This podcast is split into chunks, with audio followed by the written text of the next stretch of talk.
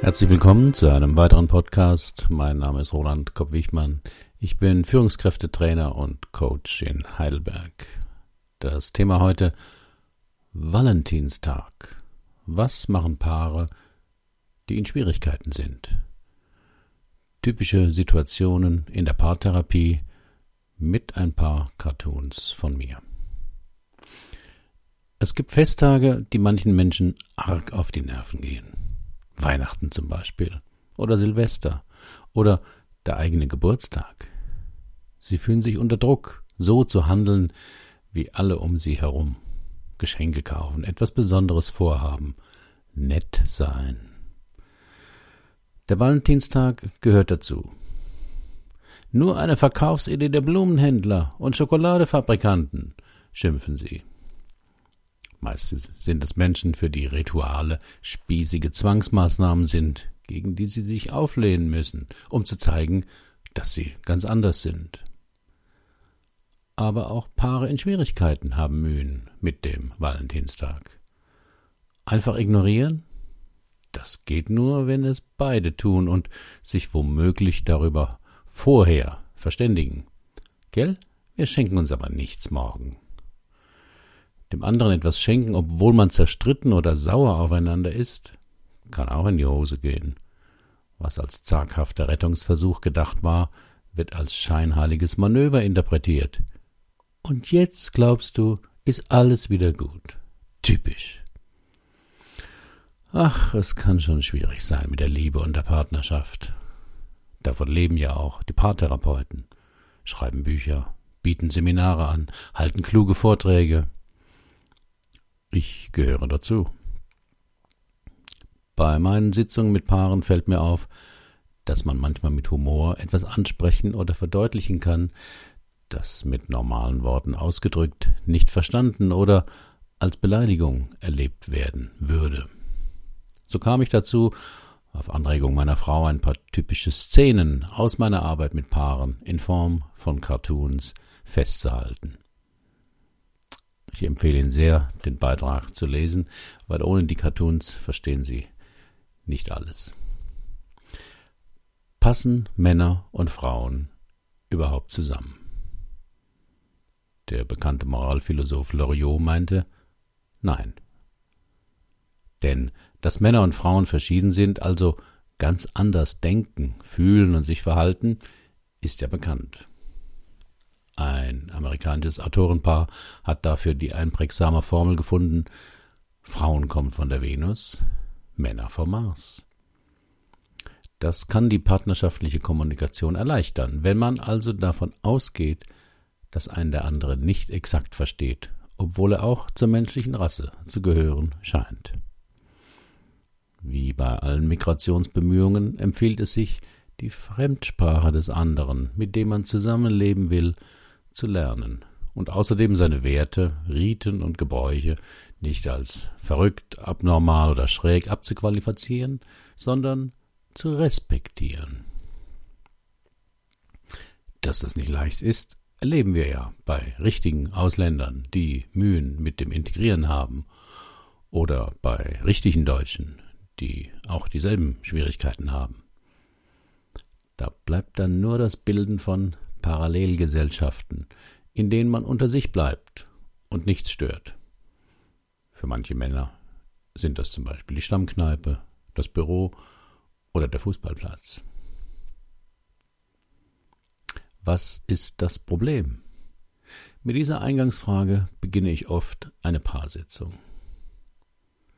Meist schildern dann beide Paare ihre Version, wobei ich oft an Tucholskys hinreichende Geschichte ein Paar erzählt einen Witz denken muss. Einen Link finden Sie auf meinem Blog. Denn man hört seine Version, dann ihre Version und dann gibt es ja noch eine dritte Version, nämlich wie es wirklich war. Leider erfahre ich die nicht. Aber bei einigen Paaren gibt es derlei Schwierigkeiten nicht, wenn man nach dem Problem fragt, sondern der Sachverhalt ist ganz klar. Mein Problem sitzt hier neben mir.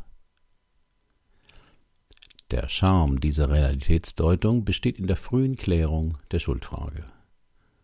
Darüber können ja Paare sehr ausdauernd streiten. Leider führt das kaum weiter, denn Schuld ist eine moralische Kategorie und damit kommt man in Beziehungen nicht weiter. Das sieht man ja auch auf der politischen Bühne, beispielsweise jetzt in der Ukraine-Krise. Oder wenn einer fremd geht. Will man hier nicht das Spiel von Opfer und Verfolger unendlich fortführen, hilft es mehr, danach zu schauen, den eigenen Beitrag zur Krise zu erkennen und darüber zu verhandeln. Das ist natürlich viel unangenehmer, als mit dem Finger auf den anderen zu zeigen. Du bist das Problem. Meist kommt der Impuls von der Frau. In etwa 80 Prozent der Fälle geht der Impuls, eine Paarberatung aufzusuchen, von der Frau aus. Ich weiß das, weil ich explizit in der ersten Sitzung danach frage. Aber meist kann man das schon auch an der Körpersprache des Paares erkennen nämlich dann, wenn der Mann interessiert meine Einrichtung in Augenschein nimmt oder längere Zeit fasziniert seine Hose betrachtet. Insofern ist es schon mal ein gutes Zeichen, wenn der Mann mitkommt.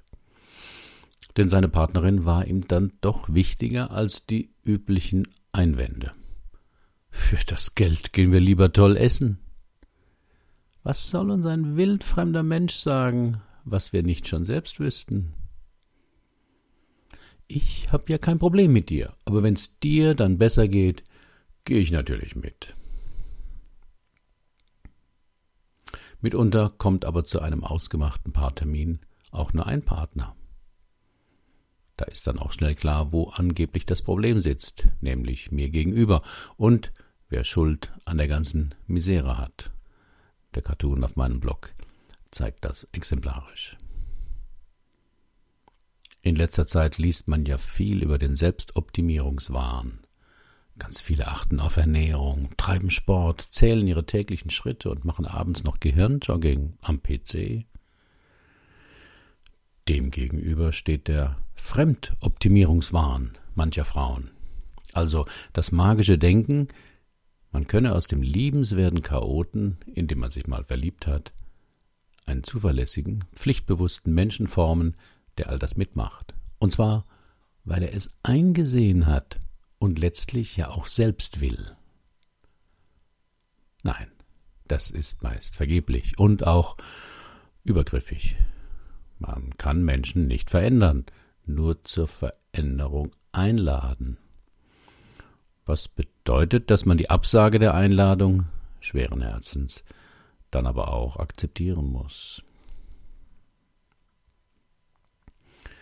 Wie kriegt man besseren Sex? Hinter vielen Streitereien steckt manchmal ein eingeschlafenes Sexleben. Das wissen die Beteiligten nicht unbedingt. Erst wenn ich das Thema anspreche, kommt zuweilen Bewegung in die Sache. Vor Jahren erlittene Kränkungen, die beiseite gewischt und nie geklärt wurden, können enorm lustdämpfend wirken und dann ist ein heftiger Streit das einzige, wo beide noch so richtig heiß werden können. Reize und Anregungen von außen können daher durchaus belebend wirken. Das weiß jeder Fremdgänger und ist gleichzeitig ein wichtiges Warnsignal für betrogene Partner, wenn der andere plötzlich mehr sexuellen Appetit zeigt oder Vorschläge für bis dato ungewöhnliche Praktiken vorschlägt, macht.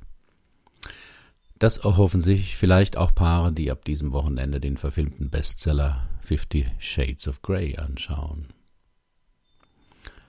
Doch das kann auch zu neuen Enttäuschungen führen. Eine bekannte Gleichung für sexuelle Frustration lautet ja Erwartetes geteilt durch Erreichtes. Schon haben sich die Feuerwehrmannschaften in größeren Städten auf eine Zunahme von ungewohnten nächtlichen Noteinsätzen vorbereitet. Gerade Menschen, die ihre Schlüssel immer irgendwo hinlegen, anstatt sie ordentlich ans Schlüsselbrett zu hängen, könnten in eine peinliche Lage kommen. Wie geht es Ihnen mit dem Valentinstag? Herzlichen Dank für Ihre Aufmerksamkeit. Bis zum nächsten Mal.